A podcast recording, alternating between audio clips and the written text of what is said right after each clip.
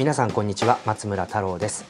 はあ久しぶりですね。レディオタルサイト。習慣じゃなくなっちゃったけども習慣って言いましょう。週刊アップルノートポッドキャスト、えー、ただいまですね。カリフォルニア州のサンノゼ。シリコンバレーの南端の都市に来ております、えー、ちょうどですね窓から下にはですねこの明日6月の4日米国時間6月4日から開催されるアップルの世界開発者会議 WWDC2018 の会場が見えます。え皆さんもすでにご存知の通り、え、こう真っ白な、え、平面に立体的ないろいろな物体が置かれている。今年の WWDC のロゴはそんなあデザインになっていますけれども、まあ、これが何を意図するのか。という話。そして、え、皆さんもう僕もですね、え、期待をしているハードウェアについて何か出るのかという話。まあそれ以外にもソフトウェアえーまあ、開発者会議ですのでソフトウェアが中心の、えー、話ということになると思うんですけれども、えこれもうこれはですね何が出るとか予想ではなくて願望。こうしてくださいっていう願望についていくつかのトピックをお話ししていきたいと思います。まあ、答え合わせは明日日本時間ですとですね6月の5日の午前2時ということになります。えツイッターでもですね、えー、太郎松村のツイッターアカウントで、えー、会場からライブツイートいたしますので、えー、お楽しみにしていてください。えー、ということで、えー、だいぶ久しぶりですけどまた再開したいなと思っているこのポッドキャストぜひ最後までお楽しみください。レディオタルサイト週刊アップルノートこの番組はアップルノートの購読者の皆様の提供でお届けしていきます。えー、アップルノートはですね、えー、アップルの話題そしてモバイル世代モバイルカルチャーこういったものを追いかけるウェブマガジンです。ご購読は applenote.me applenote.me で、えー、お願いいたします。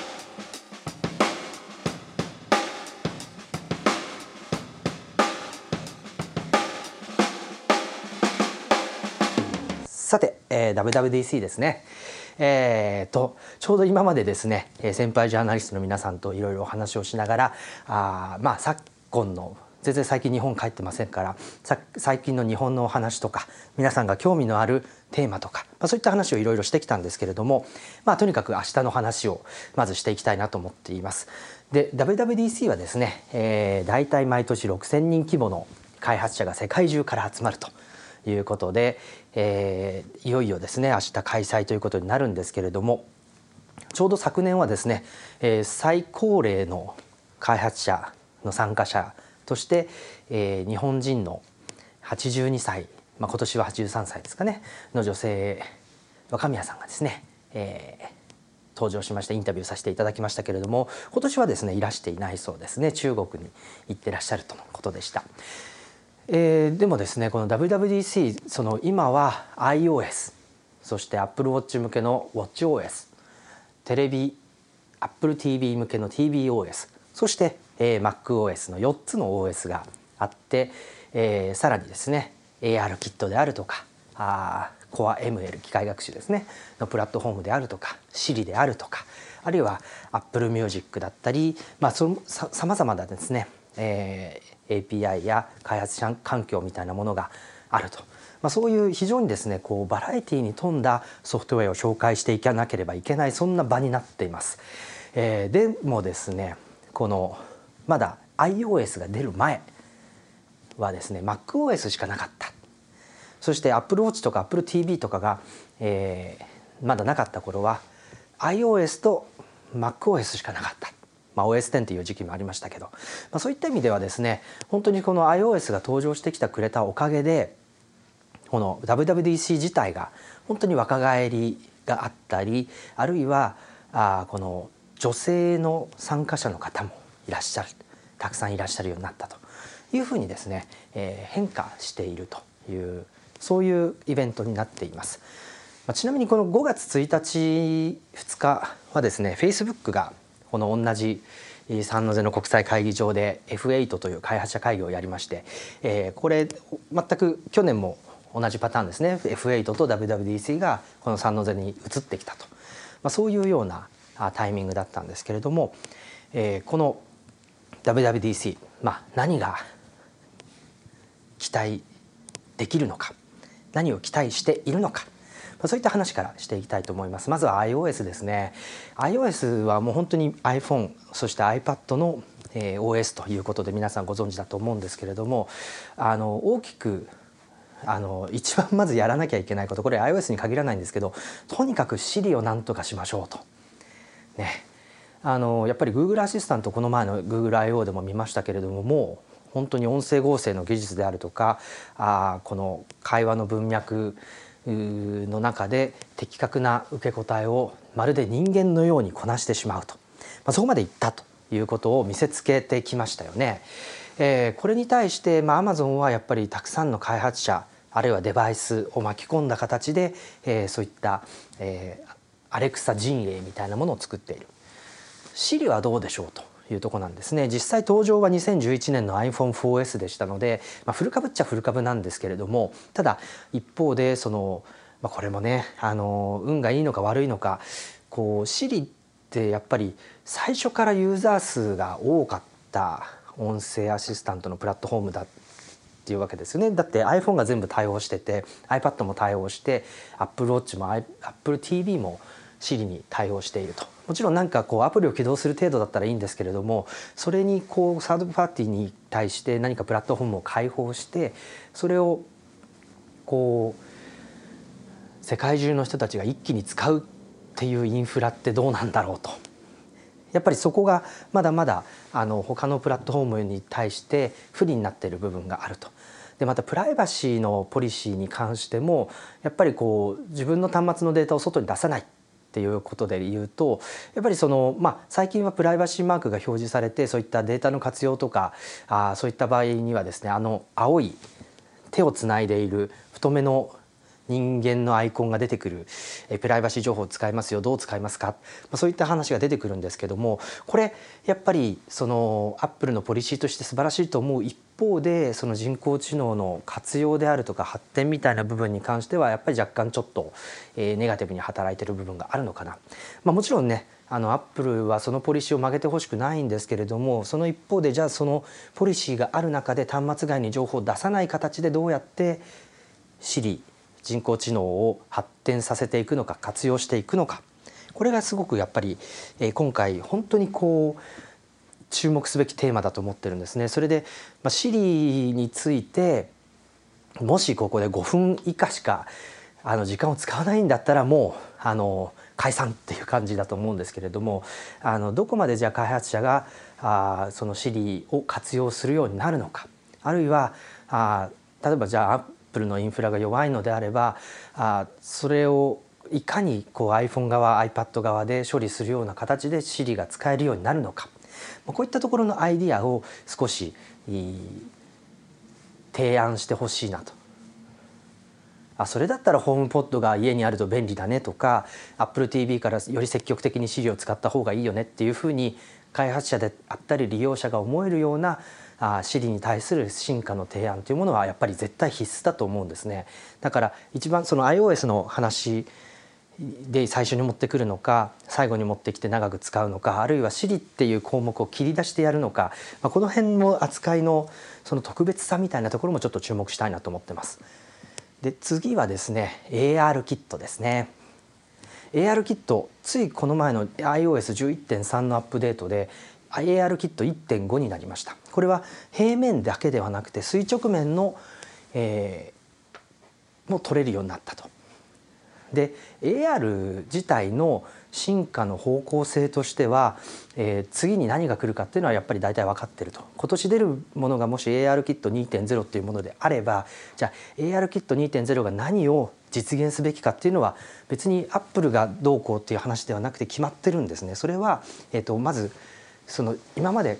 平面ごとのマッピングだったのをこう空間のマッピングにしましょうっていうことですね。まあ、これはだから平面水例えば水平面と垂直面がどういうふうに構成されているのかみたいなものをマッピングしたりあるいはこの、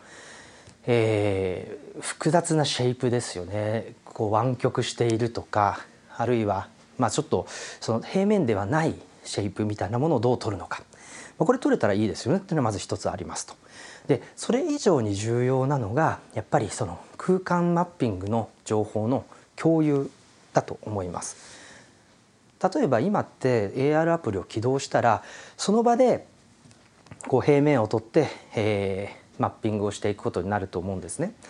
例えばテーブルの上に何か花が置いてありますと。で私がその何か AR キットを使ったアプリでその花が置いてあるテーブルをマッピングしましたと。で同じ空間にいる他の方が同じアプリを使ったとしてもあのその花が置いてあるテーブルっていうのをマッピングし直さなきゃいけないと。これってつまり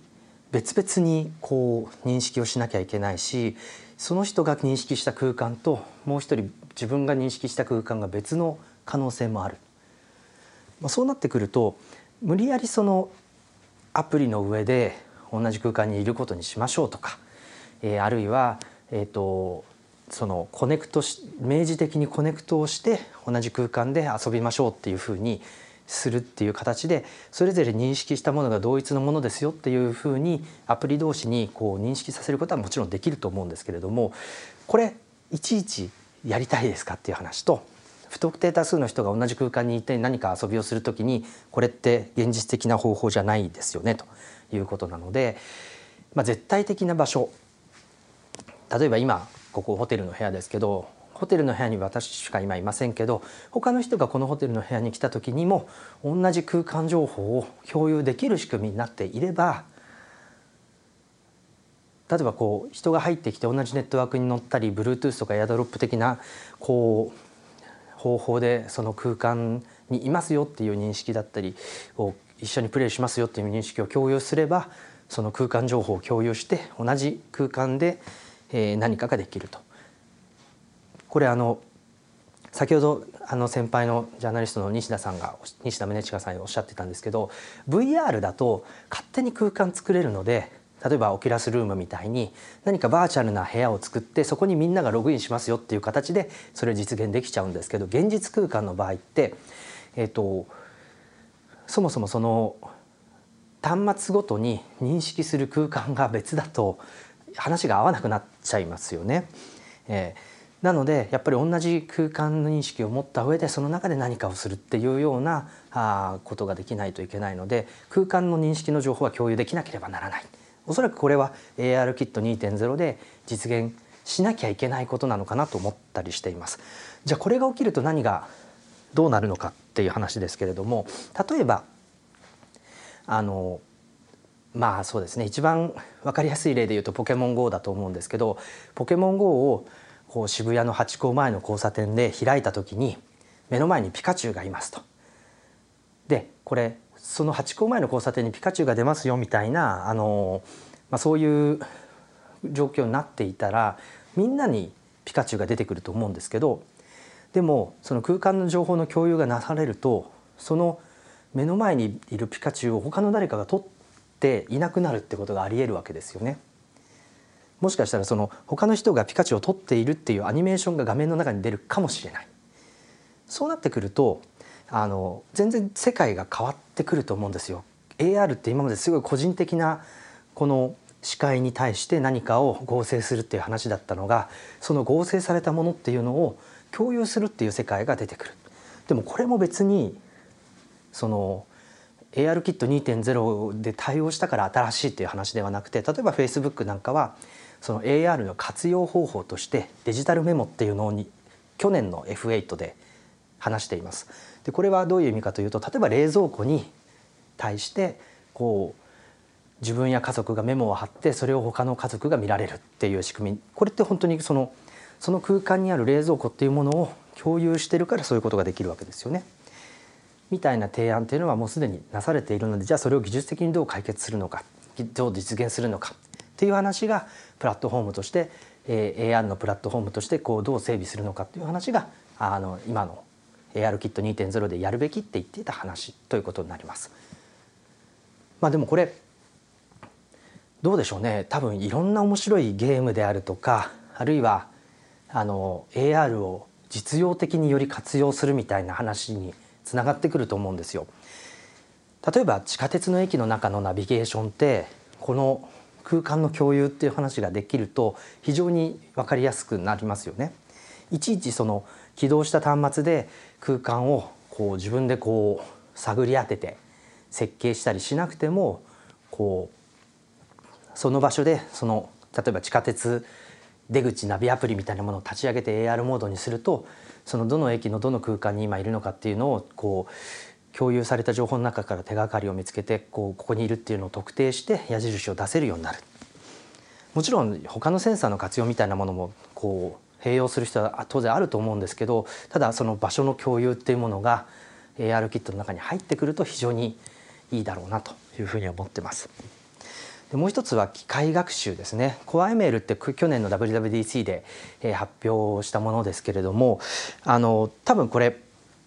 中央集権的な機械学習の発展ではなくてアプリの中にモデルを組み込んで端末の中で処理して使いましょうというちょっと他の機械学習の企業とは違うアプローチを取ってると思うんですがこれもなかなか難しいっていうのはやっぱりアプリ開発者がこういきなりこう機械学習のモデルを作って組み込みましょうそこが競争の源泉になりますよって言われてもまあそんなに簡単にはできないでしょうねという部分があって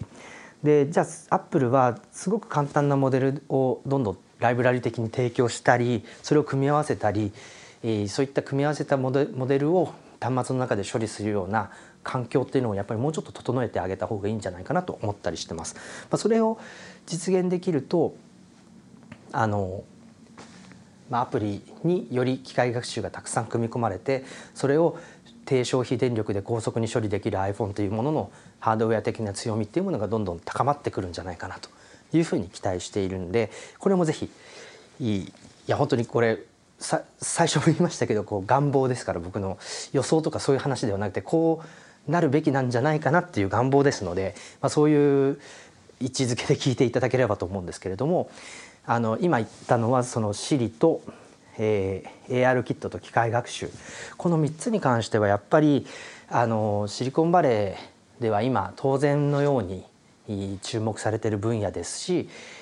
同時にそのアップル自身もその人材獲得の競争っていうのは非常にあの大変な領域になってます。機械学習なんてそのジャーナルを公開して今アップルではこういう研究をしてますよっていうようなアピールをして開発者、まあ、技術者サイエンティストそういった人たちをこう雇用しようとしてますからまあ開発者会議本当に Google の I.O. を見てもですねいろいろセッション細かく見ていくとこれってあの開発者に対する情報提供というよりは Google で働こうよっていうリクルーティングの位置づけの方が強まってんじゃないかなって思えるぐらいにそういったあの機械学習であるとかの取り組みのアピールっていうものはすごく具体的で分かりやすかった。まあ、アップルもそういったものに追随しながらでも開発者会議ですのでじゃあそこを開発者の人たちがどう使うのかそのアプリを使ってそういったものを開発する側になるのかアップルの中でプラットフォーム整備をやってくれる人になるのか、まあ、どっちにでもいいけど、えー、ぜひアップルのエコシステムの中で、えー、活躍してねっていうようなメッセージになってくるのかなというふうにちょっと思ってます。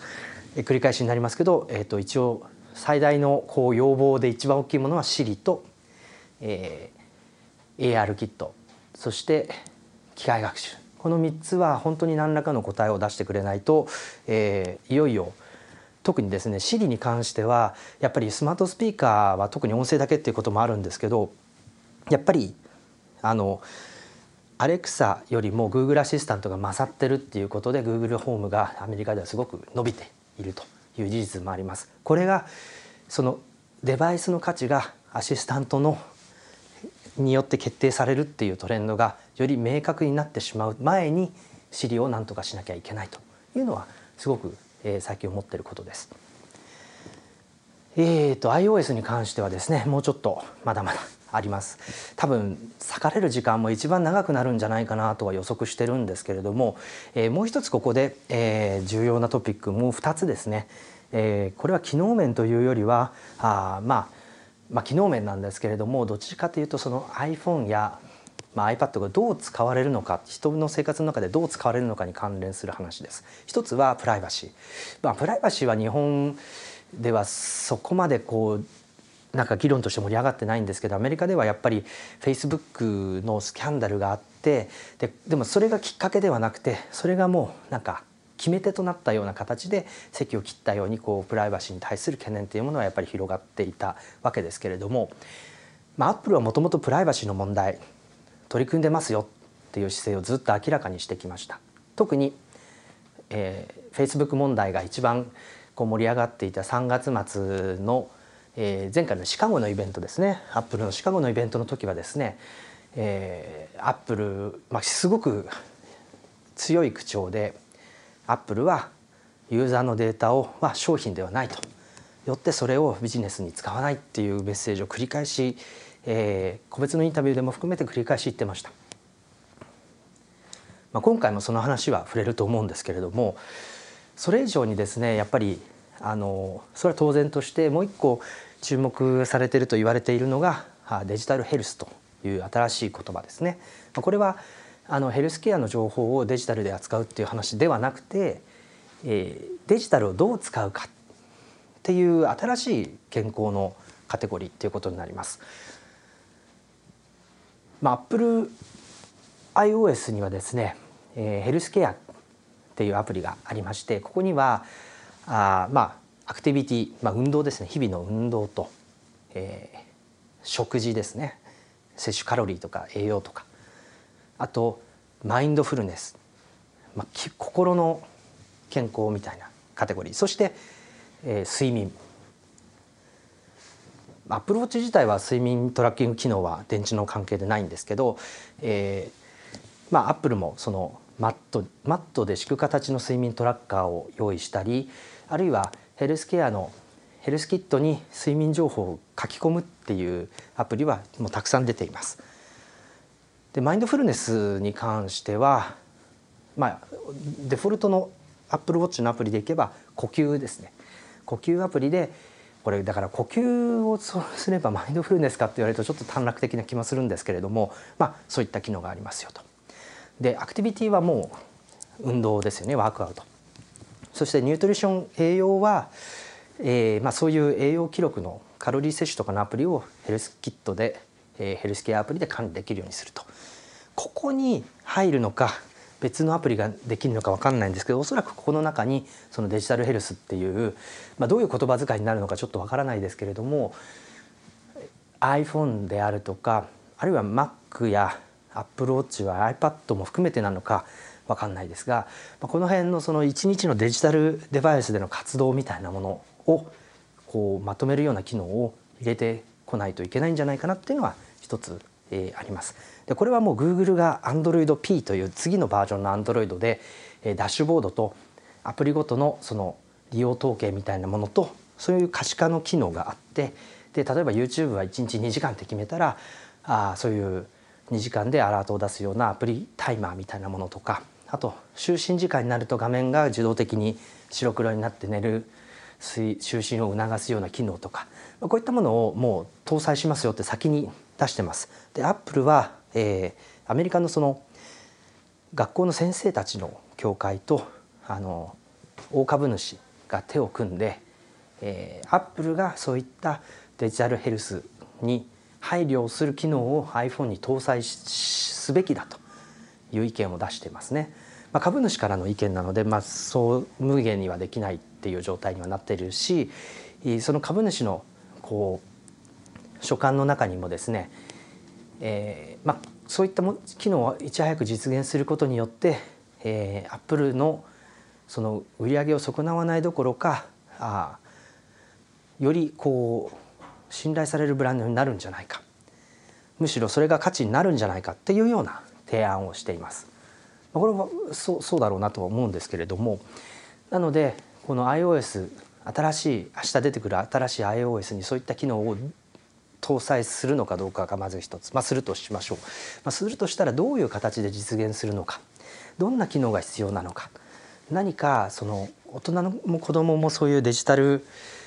活用ができるような仕組みデジタル活用がより健康的になるような仕組みっていうものをどうやって盛り込むのかあるいはそこのタイマーであるとかあの、まあ、最近サンフランシスコ周辺シリコンバレーでもそうですけどデジタルデトックスっていうクリニックが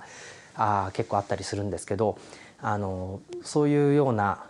あのどの辺りのノウハウであるとか機能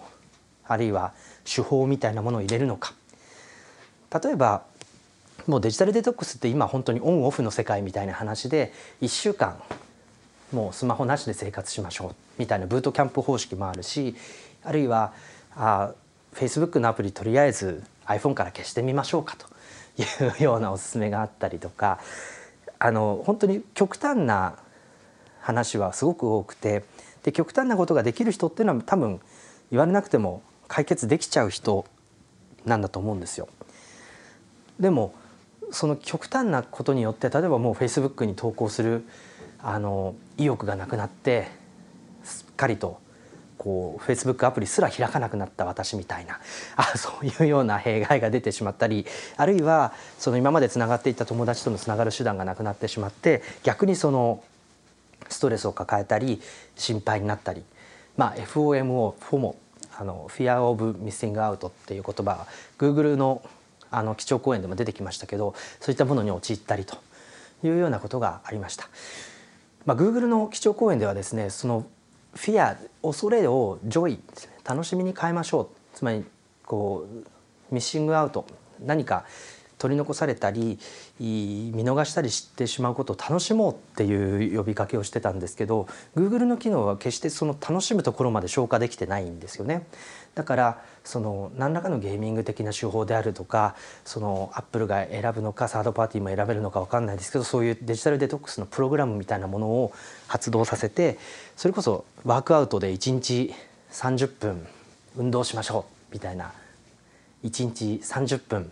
Facebook アプリを減らしましょうとかですね分かんないですけど減らせたらバッジがもらえるとかそういう仕組みにするのかああるいはもうちょっとこう真面目に取り組むようなアプリにするのかちょっと分かんないですけど何らかの形でそのデジタルデトックスデジタルヘルスっていう問題に対処するような機能っていうのは入れてくるんじゃないかなというふうに思っています。はいまあ、この辺りはですね別に僕が言わなくてもあのこういうことがあるんじゃないかなっていう話になってると思うんですけどあの個人的にはですねもう一個あの欲しいなと思うのはやっぱり写真ですね写真カメラ機能っていうべきなのか写真アプリっていうべきなのかちょっと分かんないんですけどここに対しては何らかのこう改善なり対処なりをしてほしいなと思ってます。というのはあの最近エッセンシャルフォンっていうそのアンドロイドピュアなアンドロイドを売り物にしてでもバージョン2は出なさそうな、えー、そういうデバイスを作っ使ってるんですけれどもそこにあの360度カメラのアタッチメントがあります。これ不思議なのは接点はあるんですけどこの接点って電源供給しかしていなくて、えーと、6ギガでしたっけ60ギガでしたっけなんかそういうワイヤレス接続のアクセサリーなんですよね。だからコネクションはあの電気だけしか通ってないっていうのは後から知ってびっくりしたんですけどまずそれでいいとしてあのそういう360のカメラを、えー、撮って楽しんでるんですけどこれあのエッセンシャルフォンはあのご案内の通り Android デバイスですので、えー、Google フォトに直接すぐに写真がアップロードされます。で Google フォト iPhone 版もあるんですけどエッセンシャルフォンで撮ったその360度写真とか動画とかが Google フォト経由で iPhone に入ってくるとこう iPhone をこうやって動かすとちゃんと360度カメラの映像も動くという仕組みになるんですね。だだけどこれをただ iPhone のカメラロールに取り込むとまあただうにょーんと伸びたパノラマ写真とかパノラマ動画みたいなものがただ入ってくるだけになっちゃうんですね。まあ、もちろん iPhone にその360の撮影機能がないっていう問題点はあるにしてもさすがにそろそろこれはまずいだろうと思ってるわけですよ。やっぱりいろんなこうデバイス出てきていてあのライトニング接続のインスタ360みたいなそういうデバイスもあるしあのリコーからもカメラ出てますしいろいろ撮る手段は出てきたんですけどとにかく iOS がネイティブで扱えない MacOS がネイティブで扱えないっていうのはまずいんじゃないかというふうに思うわけですね。なのでここに関してこう写真アプリっていうのは何か新しい写真の楽しみ方やフォーマットみたいなものをこう取り込む必要があるんじゃないかなというふうには個人的に最近すごく思っているところです。ここでまた再び同じ会場で行われた1ヶ月前の Facebook F8 開発者会議を振り返るとですねいくつかヒントがあるんですよね。3D フォトっていう機能をプレゼンテーションしていたんですがこの機能は、えーと、写真、まあ、例えばポートレートみたいな写真があったとしたらそのポートレートの人は動かないんだけれどもこう端末を動かすとちょっと回り込めるような効果ができるというようなですねほんとちょっとした話なんですけどこうニュースフィードで写真をめくっているとその背景がこう立体的に動くっていうのは、えー、すごく面白い効果だなと思うしすぐできるはずっていうふうに思ったんですね。でもちろん 3D の表現ってそれだけではなくてアニ文字も 3D モデルですしい,、まあ、いろんな360度カメラっていうのもあのそういう 3D とはちょっと違うんですけれどもそういう効果が期待できる、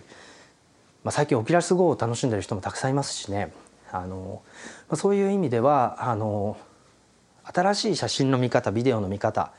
あるいはそういうフォーマットっていうのはたくさん出てきてるんですけど iOS はコンサバティブにまだまだそういったものに対応できてない。そろそろまずいんじゃないですかっていうような話だと思っていまして、えー、まあ iPhone 次期 iPhone がそういった写真フォーマットにの撮影に対応するあるいは既存のデバイスでもカメラ2つあるものに関してはそういった撮影ができる。あるいはトゥルーデプスカメラで何かそういった 3D 的な写真撮影の表現ができるっていうのはすごく、えーと、楽しみな部分かなと思うんですが、まあ、それを受け取る写真アプリっていうものはもうちょっと多彩なフォーマットに対応すべきだしそういった写真がカメラロールに入ってきたとしてもちゃんと、えー、楽しめるような仕組みっていうのを備えてくれるといいんじゃないかなと思います。多分フォーマット面ではそんなに心配してないので、えー、あとはそのビューワーであるとか共有の仕方であるとか結局360度写真とかカメラとあのビデオとかってフェイスブックに上げないとうまく見てもらえませんよね。それ以外になかなかこうツイッターにシェアして簡単に見てもらうとかそういう話になってない例えばじゃあアップルがツイッターと一緒に360度画像とかパノラマ画像の新しい見方みたいなものを提供するみたいな流れになってもいいかもしれない。とにかくですねちょっと写真アプリに関してはやっぱりスマートフォンの一番の楽しみの一つですからちょっと新しいフォーマットであるとか表現というものに対応してほしいなと思ってる次第であります。えー、iOS 写真の話までしましたねそろそろ、えー、締めになってくると思うんですけどもこれはあの以前、えー、っと原稿でも書いたことがあると思うんですが Siri に関連するといえばするんですけれどももうちょっとそのホーム画面の機能性って通知を表示して並べるだけでいいんですかっていうところが、えー、一つありますよね。えー、Apple Watch には Siri Face っていうその Siri があのセレクトしてくれた次に必要そうな情報を並べるカードとして並べるっていう機能があります。でこれあの iPhone にあったらいいなって思うのは僕だけでしょうかね。例えばあの移動の予定がありますって言った時に、まあ、これは今でもありますけれども例えば自宅に行くまで何分ですとか次の移動先までに何分交通機関でかかりますとか、えー、あるいはその予定で行った先の天気はどうですとかあ夕方は夕立が予測されてますとかちょっとデータソースによる部分ももちろんあるんですけれども自分がその日どうやって行動してその中でどんな情報が必要なのかっていうのを先読みして並べてくれるただに単に届いた通知って過去の話だと思うんですよ。それはいいんだけれども次に必要な情報をワンタップで引っ張り出せるようにそのシリフェイスはしてくれようとしているけどいかんせんアップルウォッチだけなので、えー、まだまだそれは不十分であると。これ iPhone の中でそう同じことが実現できれば、まあ、もうちょっとそのいろんなアプリからの情報をピックアップしたりあるいは、ね、今いる場所に関連する情報を Wikipedia アプリで調べる習慣がある場合はそういったあ記事を一発でああのワンタップで開けるようにしといてくれてもいいでしょうし、まあ、そういった何かそのなんとなくその推し量ってくれてるというか対話できているような感覚を覚えさせてくれるような Siri の振る舞いっていうものをホーム画面で実現してほしいなっていうのは一つあります。もう一つはまあ、Android でもこれやってることなんですけど有機 EL ディスプレイに対応するような Always On の機能ですね、まあ、時計とかあるいはその届いた通知をモノクロでいいから表示しといてくれるとかなんかそういったちょっとした機能でいいんですけれどもなんかとにかく、えっと、いちいち画面を全部点灯させないとか情報が何も確認できないっていうことではなくて、まあ、常になんかついてて、えーと、細かい変化で、えー、お知らせしてくれる。でがっつり見たい場合は端末を手に取れば、えーと、そういった通知であったり今言ったようなシリーフェイスみたいな次に必要そうな情報のカードっていうものが全部見られる。こういったまあ、工夫みたいなものがなされていると、まあ嬉しいなと思ったりするんですけどどうでしょうか？はいまあ、こんな形でですね、えー、と他にもいろいろ運転中モードに関する話であるとか ApplePay の話であるとかあるいはメッセージの新しい楽しみ方であるとか、まあ、期待していることはいくつかあるんですけれどもそんなに全部をこう基調講演に盛り込めるわけではなさそうですので、まあ、この辺りが出てくると個人的には嬉しいなっていうようなお話でした。さあえっ、ー、とアプローチの話はどうでしょうかねアプローチ。まあ、例えばあのもうちょっと文字盤のカスタマイズ性を高めてほしいとか、えー、まあアップローチせっかく腕につけているのでなんかもうちょっと面白いデータ取ってくれないかなとかいろいろある一方でやっぱり最近気になっているのがアプローチアプリからの撤退ですよね。一応 iOS アプリにこう含める形でアップローチアプリって入ってくるんですけど例えばあの EC サイトのアプリであるとかあるいは、まあ、ツイッターとかもそうですけれどもアプローチ向けのアプリをやめちゃうっていうところはちょっと増えてきているのが気になっているところです。まあ、もちろんまだまだ新しいデバイスですからどういうアプリが必要でどういうアプリはいらないかっていうこの、えー、取捨選択の段階にあるとは思うんですけれども試行錯誤ですかね。えー、だけどこれでこうアプローチ向けのアプリ開発がそのヘルスケア系以外はしぼんでいってしまうっていうのはなんかちょっともったいないなと思ったりするので、まあ、ここはアプローチにアプリを開発させたくなるような、まあ、そういう何か面白い機能みたいなものはあってほしい。でこれ同じですね。テレビ OSTVOS も同じで今どうしてもやっぱりゲームとかっていう話にはならなくてえーと、ビデオオンデマンドストリーミング系のあのテレビで楽しむコンテンツを配信するためのアプリっていうものを、えー、どんどん、えー、拡充させていきましょうそれを束ねる TV アプリっていうものを用意して、えー、そのアプリからそのデジタル時代の番組ガイド的な環境を作りましょうっていうところはもう去年まででできてしまっているわけですよね。で、えー、Amazon も入ってきたし日本でも、まあ、主要なストリーミングサービス大体 AppleTV に対応してきました。えじゃあ次は何っていう話が今ちょっとない状態になってしまっていてまあテレビはどちらかというとそのコンテンツの話をアップルとしてどう扱っていくのかあるいはそういった、えー、多チャンネル時代みたいにしてこうたくさんのストリーミングサービスを契約しながら楽しむような時代っていうものを AppleTV がどう作っていくのか、まあ、こういったところの話になってくるかと思うんですがただじゃあそのテレビっていう大きなディスプレイって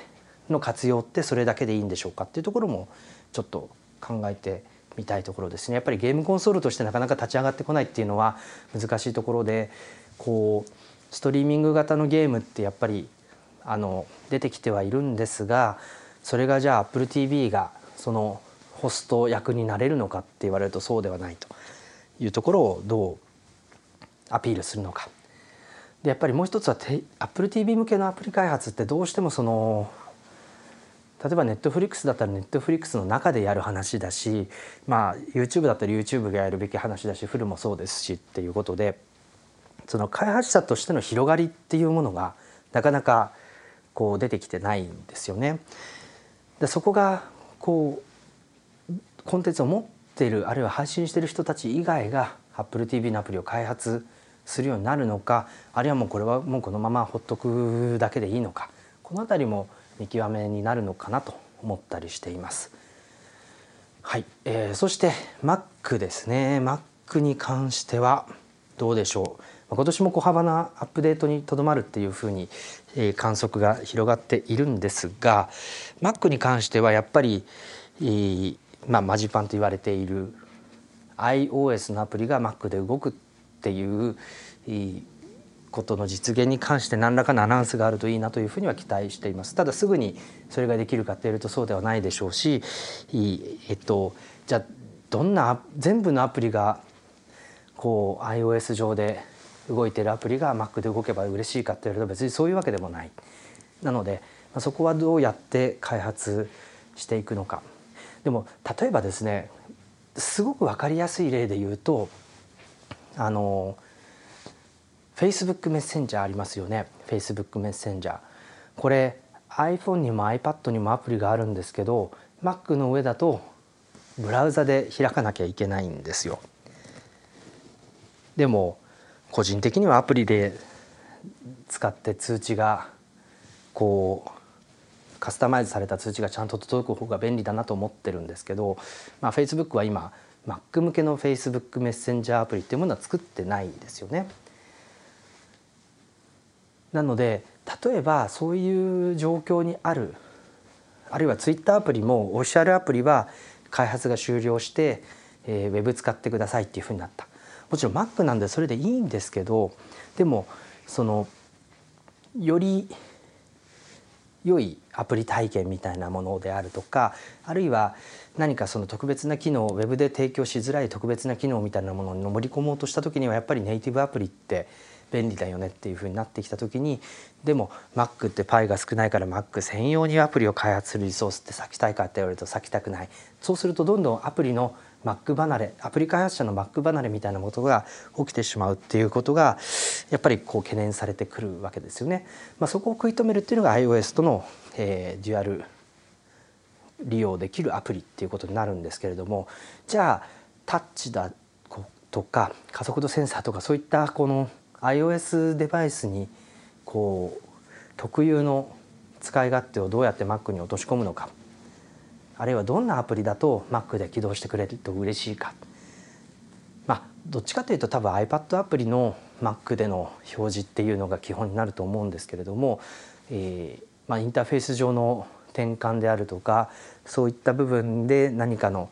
指針みたいなものが見られると面白いなと思ったりしています。あとはまあ言われてる話ですとダークモードがより強化されるとかあるいはニュースアプリが追加されるとか、まあ、そういった MacOS に対してのこう改善機能追加みたいなのがあると思うんですけれどもまあとにかく安定性の向上とか信頼性の向上みたいなところがまあ中心になるのかなというふうに期待しています。はいということでですねまあいろいろと願望ばかり並べてきたわけですけれどもあの、まあ、一番やっぱり注目してるのは Siri ですかね。Siri だとやっぱり機械学習の話にも通じるしこのユーザーインターフェースの話であるとかあるいはデバイス、まあ、iPhone もそうですし iPad もそうですけどこうデバイスをどう使うのかあるいは画面を見ないで操作するっていうことがその途中でご紹介したデジタルヘルスにどう作用するのかっていうテーマにも関係してくると思います。こういったことで、えー、結構いろんなテーマに対してこう Siri っていうものが一つの解決策として活用されるのかどうかっていうのはすごく注目していきたいなと思っているところです。はい、ではハードウェアの話ですね。まあ、ハードウェアの話そのブルームバーグのあのレポートでだいぶですねしぼんでしまっていますよね。あの2018年の後半下半期にえー、製品の発表リリースっていうものが移ったっていうふうにですね言われていて今回の WWDC はハードウェアよりはソフトウェア中心になる。いやいいんですよソフトウェア中心で。っていうのはとにかくもともとソフトウェアの発表ですから去年は iPad Pro とか iMac Pro とか、まあ、そういったものがたくさん出てきました。しホームポットも、えー、リリースリリースというか発表されましたよね。まあ、ハードウェア祭りみたいな状態だったと思うんですけれどもあの本来 WWDC はソフトウェアの話が中心ですからあの何も絶対こうハードウェア出なくていいあの絶対出なきゃいけないっていう話ではないと思いますがとはいえですねやっぱり何かハードウェア出てほしいなって思ってるのはあの私だけではないはず。例えばあの、まあ、Mac とか iPad とかがこうプロセッサの刷新であるとかえー、そういったレベルでのこう年次改定みたいなものっていうのが加えられる可能性は多分あるだろうなと思っています。あのまあ例えば最新の Core i7 積みましたとか、えー、そういう発展みたいなものは期待しているしインテルもあの Core i7 と AMD のグラフィックスチップを組み合わせたあパッケージっていうのも出してきているのでこういったものが Mac に対してコード適用されていくっていうのは少し期待しています。でまた iPad なんかもですねあの、まあ、今回なのか秋になるのかちょっとわからないですけれども A11 バイオニックの強化版まあだから A11X バイオニックでってことなんですかね、まあ、この辺りを積んできて、えーと、より機械学習処理に長けた iPad になるっていうのは、まあ、期待しているところだったりします。けどでもですねなんか今回その OS がすごく小幅なあの発展開性になるという話で多分その中で個人的に一番この発展してほしいハードウェアのパーツってカメラだと思うんですよね。でカメラまたそのちょっとエッセンシャルフォンの話をするとエッセンシャルフォンってそのカラーの1300万画素のカメラとモノクロの1300万画素のカメラを使って、えー、これはあの全然倍率とか変わらない同じカメラですね。これを使ってですねえっと、ポートレートモードを実現してるんですけれどもその倍率の違うカメラを使ってる iPhone よりもやっぱり綺麗なんですよね。早くて綺麗。でこうこれもあの先輩ジャーナリストの西田宗近さんに聞くとですねハードウェアの観点からするとそのレンズを変えて、えー、実装するアップルのやり方っていうのはコンサバティブ寄りだというお話をされてました。今のトレンドっていうのはそのカラーと明暗を別々にとってそれで、えーと、画像処理にかけてより高画質なあまあその合成を行うっていうようなあの手法の方が主流になっていて特にアップルはその A11 バイオニック機械学習処理が得意な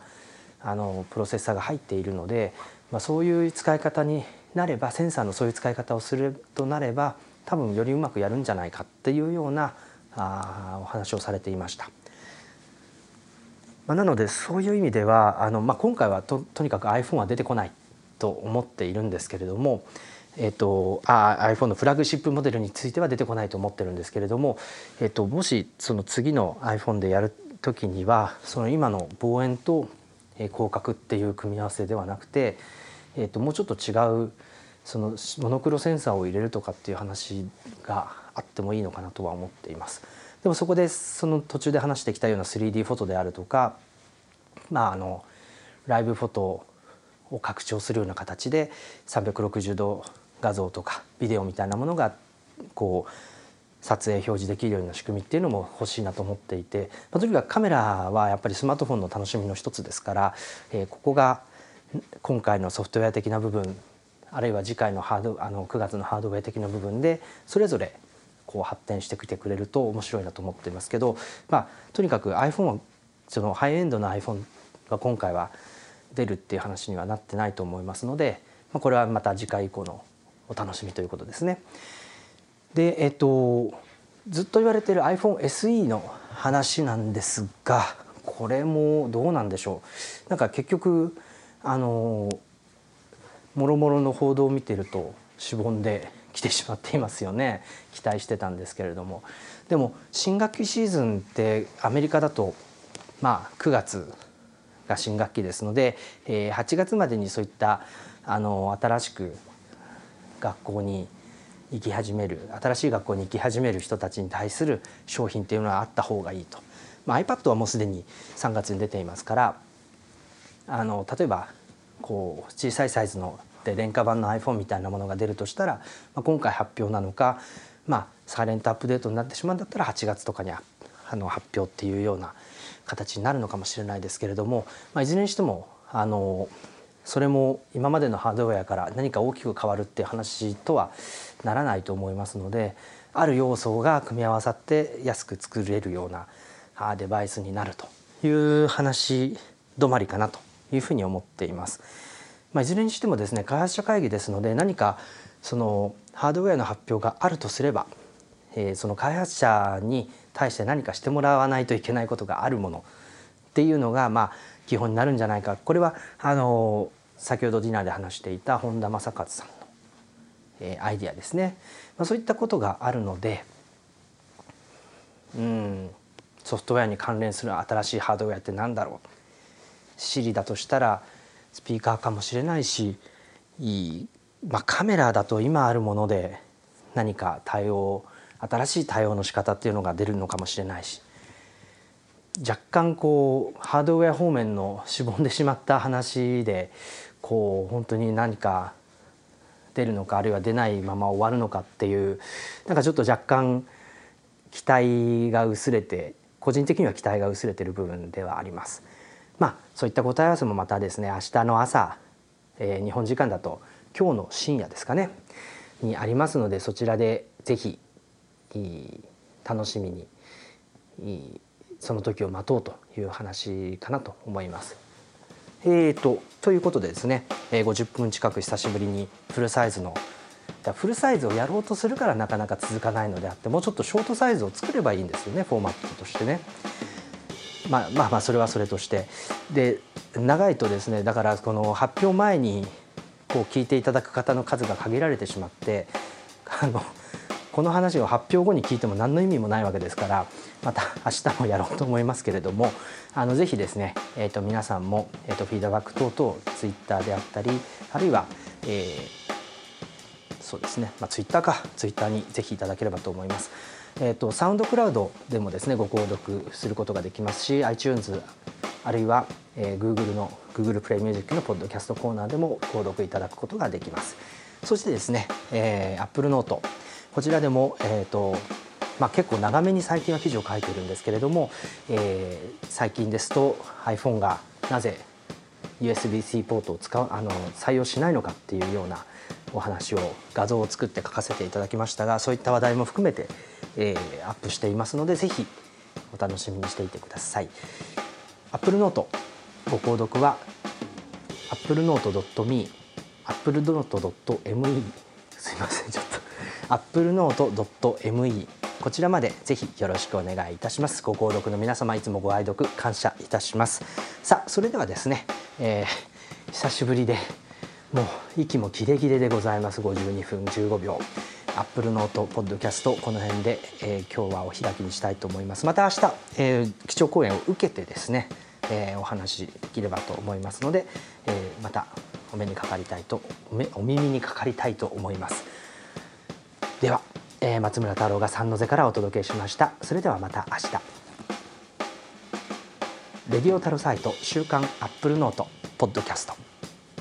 この番組はアップルノートのご購読者の皆様の提供でお届けいたしました。